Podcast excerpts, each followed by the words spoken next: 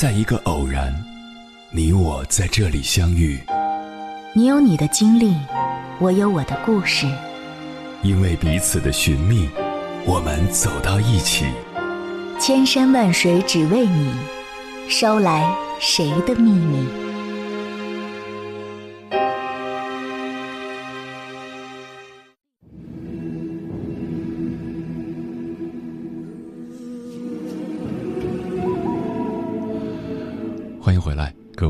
夜行者，这里是正在直播的中国交通广播，千山万水只为你，深夜不孤单。我是迎波，绰号鸭先生。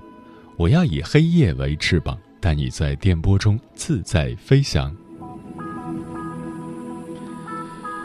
经济学上有一个非常著名的理论，叫展望理论，又叫前景理论，说的是人们对损失的厌恶要远远大于对获利的喜欢，因此，大多数人在面临获利的时候是风险规避的。但在面临损失时是风险喜好的，比如，在选择是确定得到一百美元，还是有百分之五十的机会得到二百美元时，大多数人会选择确定得到一百美元。但是，如果要问是确定损失一百美元，还是有百分之五十的机会损失二百美元时，人们会更愿意选择后者，冒更高的风险。也就是说，无论是当下还是未来，无论是会带来收益还是损失，人们的选择很大程度上取决于他们所面临的不确定性。一般来说，人都会压倒性的选择自己有把握的事情。那么，面对茫茫未来，我们可以做些什么呢？一，养成好习惯。所谓好习惯，是指良好的生活工作方式，无需太多，有三五条能持续即可。比如早起、守时、自己的事情自己做，不给别人添麻烦等。二，做好本职工作，尽人事，听天命，按时按量保质的。完成分内的活儿，完成了就放下。鸡蛋煎不圆，世界继续转。剩下的部分交给老天爷处理。三，坚持一个兴趣，最好是对身体有益且和工作无关的，比如跑步、游泳、打鼓、歌唱。如果你对这些都不感兴趣，或者你本身就是运动员。你也可以看看电影、读读书、背背唐诗。四，思考一下死亡。人皆有一死，无常是常。想一想终极的不确定性，日常的也就更容易放下一些。金银珠宝、儿女情长、美食佳酿，死后皆空。所以，不如埋头做事，善待他人。把这个世界尽可能的变得好一点儿。五，定期健康检查，排除身体疾病，让心感到踏实。接下来，千山万水只为你，跟朋友们分享的文章选自《三联生活周刊》，名字叫《坏事正在随机发生》，我们该怎么面对不确定的一切？作者陈赛。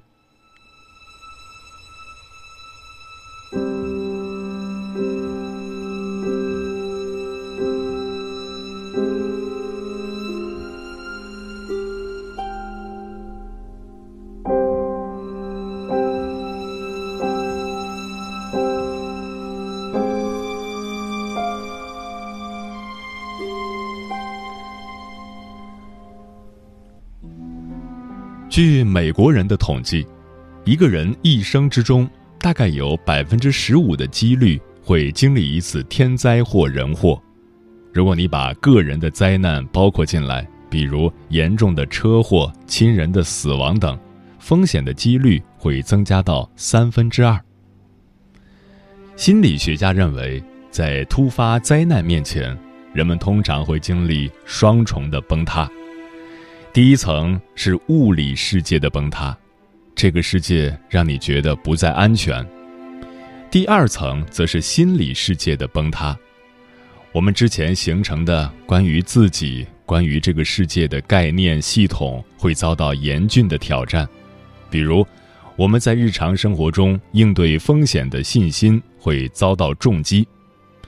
同样遭到重创的，还有一个人的价值观，即。一个人认为自己的世界是可以理解的，人生是有价值的以及有意义的。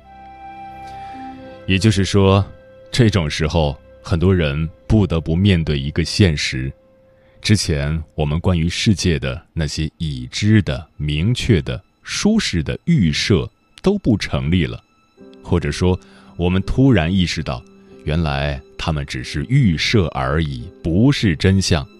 那么，真相是什么？我们如何面对真相？我们如何面对这些令人淹没的困惑、无力和不确定感？这些问题，我们将会一一来讨论。英国社会学家齐格蒙·鲍曼说：“不确定性是人类生活的自然栖息地，尽管逃避不确定性的希望。”驱动着人类一切的追求。是的，在命运的随机和无常面前，我们总是希望以秩序和意义对抗无助和恐惧。但有限的人在无限复杂的世界里生存，鉴于我们永远不可能获得完全的信息和知识，我们注定只能在确定与不确定之间。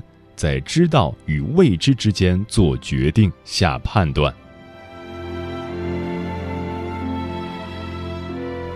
对我们的祖先而言，他们的不确定性主要来自危险的野兽、恶劣的气候、疾病、其他部落的攻击等等。今天，现代人的不确定性更多的来自于亲密关系、职场、股市。经济形势的起落、健康问题、气候变化等等。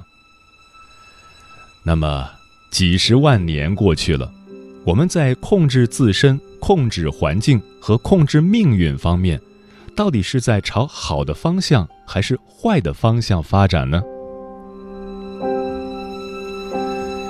按照鲍曼的说法，我们显然是陷入了更大的不确定性之中。他说。我们这个时代是流动的时代。流动是什么意思呢？就是说，一切神圣的、坚固的、持续存在的东西都消失了，整个世界被液态的、偶然的、不确定和不安全的因素所占据。在这个时代里，没有什么东西是坚固不朽的，一切都在变化。包括我们的欲望和恐惧，没有任何支点足够坚固和稳定，没有任何规则可以依赖。合同是为了解除合同才缔结的，关系是为了分离才建立的。今天的财富到明天就是债务，上午的时尚到夜晚就会变成耻辱，所以。当代人的生存状态就像生活在流沙之中，没有任何固定的、可参考、可预测的框架。每一个试图稳定我们位置的举动，都可能适得其反，让我们陷得比以前更深。在《流动性监控》一书中，他写道：“恐惧是我们这个时代的决定性标志。”社会保护我们远离恐惧的机制是制造更多的恐惧。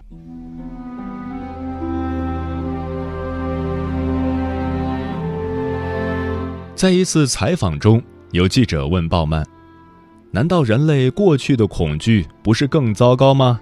上帝、邪恶、鬼魂、自然？”他回答道：“我们今天的痛苦并不比过去更多。”但性质不一样，以前的人也有恐惧，但他们的恐惧更具体、更明确。比如地里收成不好，他们会看着天空担心，雨到底会不会下；附近树林里有危险的野兽，所以他们会避开那个地方，或者找人一起走。甚至在核战争的威胁里，人们也相信可以建造一个地堡来保护自己和家人。虽然没什么用，但至少他们不绝望。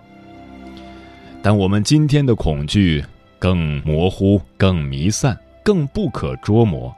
虽然我们看似生活在一个更安全、更先进的社会，衣食无忧、物质丰富，但却无时不在不安全感的阴影之下。灾难似乎是随机发生，在你毫无准备的时候突然袭来，难以定位，也无法查明。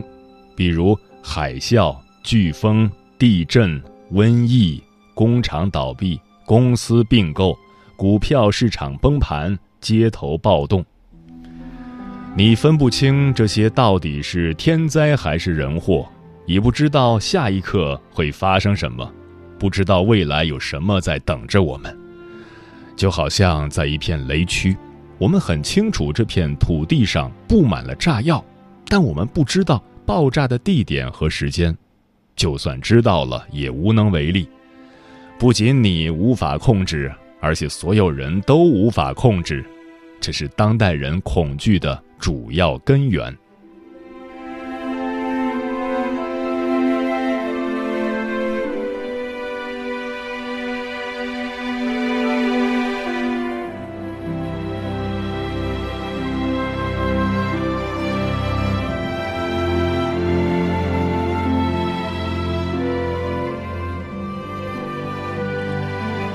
读着鲍曼的这些文字，在强烈的共鸣之余，也会陷入深深的不安与困惑。如果不确定性是我们生在这个时代的命运，那我们到底要如何面对它？我们拥有多少应对它的资源和力量？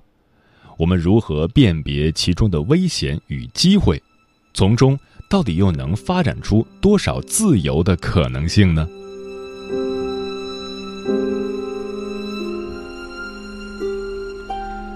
未知的力量，《未来生存指南》一书的作者米尔·霍姆斯说：“在一个越来越复杂、越来越不可预测的世界里，对我们的生存来说，最重要的不是智商，不是意志力，甚至不是自信，而是我们如何应对那些我们不理解的东西。对于我们不理解的东西，我们的第一反应。”常常是恐惧，最让人害怕的不是发生什么，而是不知道会发生什么。从进化的角度来说，这很容易理解。你走到一个黑暗的房间，第一个念头是会不会有什么危险的东西藏在那里？如果你不知道黑暗中潜伏的是什么，防范是最安全的策略，这是一种生存本能。另一部分则与控制有关，毕竟世界太过复杂，我们需要简化；世界太过混乱，我们需要找到秩序。唯有如此，才能在一定程度上掌控外部世界。追究我们大部分行为背后的动机，可能都有控制的影子。我们为什么渴望信息和知识？因为信息和知识就是权力，我们可以及时知道发生了什么，成功解决问题，并证明自己的价值。我们为什么如此看重亲情、友情、爱情？为什么要加入社团组织？因为我们的社会关系，我们的身份和归属。我和谁在一起，至少部分解答了我是谁。我们可以相对准确地预测别人会如何看待和对待我们。我们为什么要苦苦追问我是谁？追问人生的意义是什么？存在主义心理治疗师欧文·亚龙说：“意义提供一种掌控感，更重要的是意义产生价值，从而产生行为准则。关于 why 为什么要活着的答案，解答 how 我要怎么活着的问题。”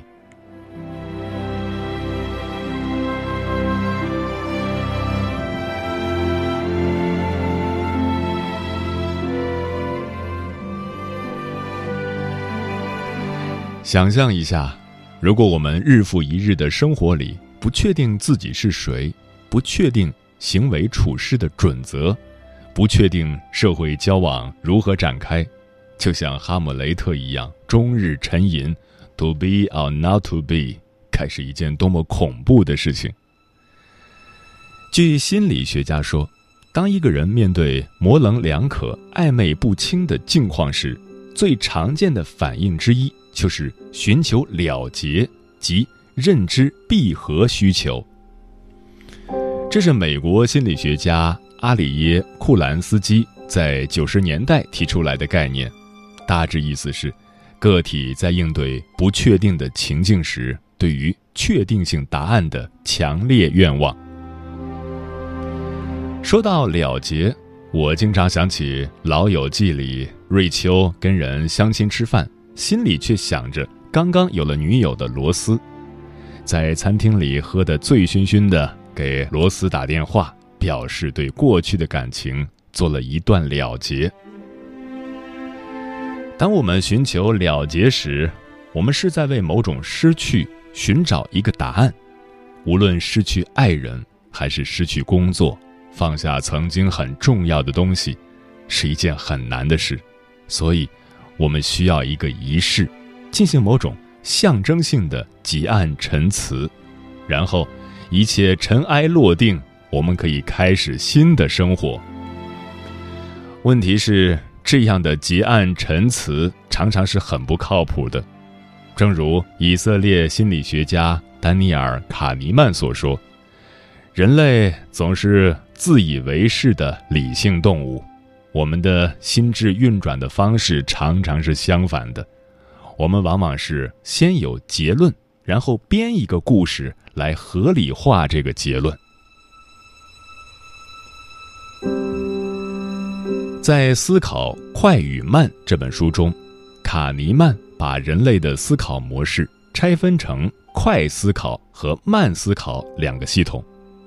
系统一是依赖直觉的无意识的思考系统，系统二是需要主动控制的有意识进行的思考系统。在人类的决策行为模式中，两个系统都会发挥作用，但由于系统二的懒惰，很多时候系统一会占据主导地位。按照卡尼曼的说法，系统一是一个。意义建构体系，它寻找原因，寻找故事，试探性的故事，看系统二是否认可。如果系统二认可，它会变成信念和意见。这就是我们看待世界的方式。大部分时候，我们以为我们看到的世界就是那样的，没有什么可怀疑之处。一旦发生点什么事情，我们就会给自己讲一个故事，这个故事会让我们认为这个世界比现实中的更整洁、更简单、更可预知，且更富逻辑性，但它不是深度的真相。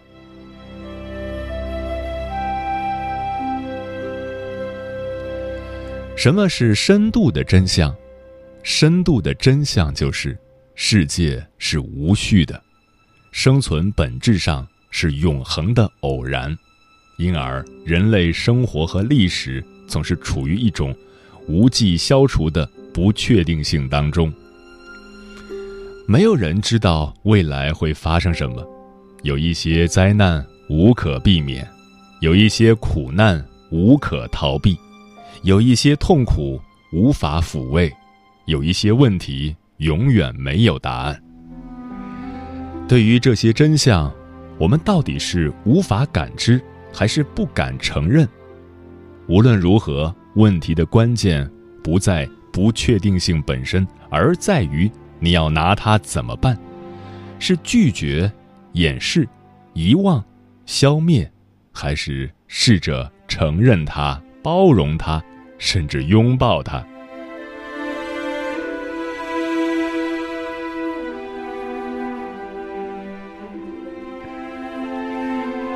毕竟，不确定性并不总是坏的。我们热爱惊喜，只要他们是愉悦的惊喜。有一些比赛提前知道了结局，就变得毫无趣味。有些父母不愿意知道腹中胎儿的性别，我们大部分人大概都不愿意知道自己的死期，更不愿意知道它会如何发生。如果我们的物质，社会心理资源充分，不确定性会将我们推向一种完全相反但同等重要的人类天性和需求——探索、冒险、可能性。猜字谜的乐趣就来自思索和解决模糊的线索，侦探故事不断的用悬念和暗示的落空维持故事的不确定性。而我们就喜欢被蒙在鼓里、不断猜测的感觉，尤其是当所有猜测都落空的时候。里尔克的诗、刘易斯·卡罗尔的谜语、马尔克斯的魔幻现实主义、卡夫卡的荒诞故事，模糊性存在于几乎所有的艺术形式和文学杰作中。事实上。人类的每一种知识与情感追求，都是无确定性、边缘无止境的冒险。哲学起源于我们对于知识中的确定性的疑问。苏格拉底授课时，并不是填鸭式的向门生们灌输死板的知识，相反，他向门生们传授疑问。即面对世界的复杂性和矛盾性时，内心的一种疑问、焦虑和敬畏相交织的感受。科学是我们追求确定性最伟大的工具，在自然现象中寻求自然解释，从经验中寻求稳定的模式。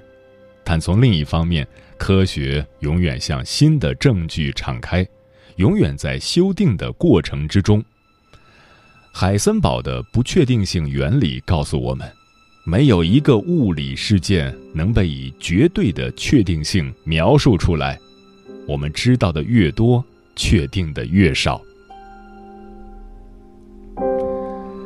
英国哲学家西蒙·克里切利在《纽约时报》的一篇评论《确定性的危险：奥斯维辛的教训》中写道。如果人类境况是由有限性定义的，那么这也是一个辉煌的事实，因为它是根植于想象力、责任感以及对自身易错性的接纳的道德有限性。我们永远要承认自己有可能是错的。如果我们忘了这一点，也就迷失了自己。最可怕的事情就会发生。鲍曼说。流动的时代不再有一个固定的人生模型可以供所有人模仿，但我们终究要为自己的人生负责，无论你是否知道、是否愿意、是否喜欢。福柯说：“要把人生活成艺术，作为一个艺术家，意味着赋予自己的人生以形状和色彩。”要在混乱之中置入秩序，在模糊之处拨开迷雾，也要在看似不确定之处设定超出我们当下可能性的目标，尝试那些看似不可能的挑战。岁月是一串挂在树枝上的干果，什么都留不住，只好随风起舞。很早之前就把故事讲完，以后全在重复，故事就是这样简单。何必夸大热情，只会亏欠温情，多想笑颜弯弯，回望渡口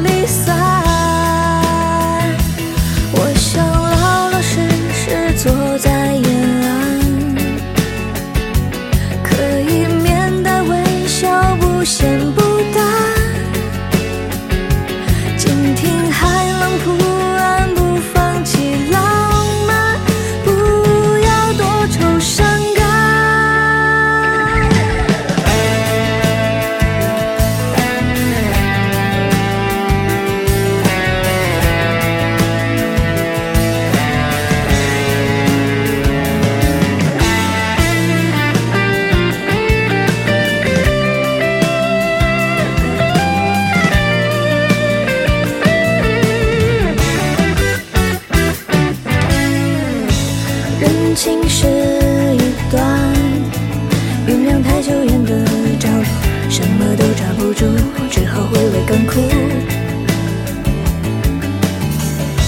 自由很早之前就把灵魂看穿，以后全是不安，故事就是这样简单。黄昏，心情下沉，清晨开始回升。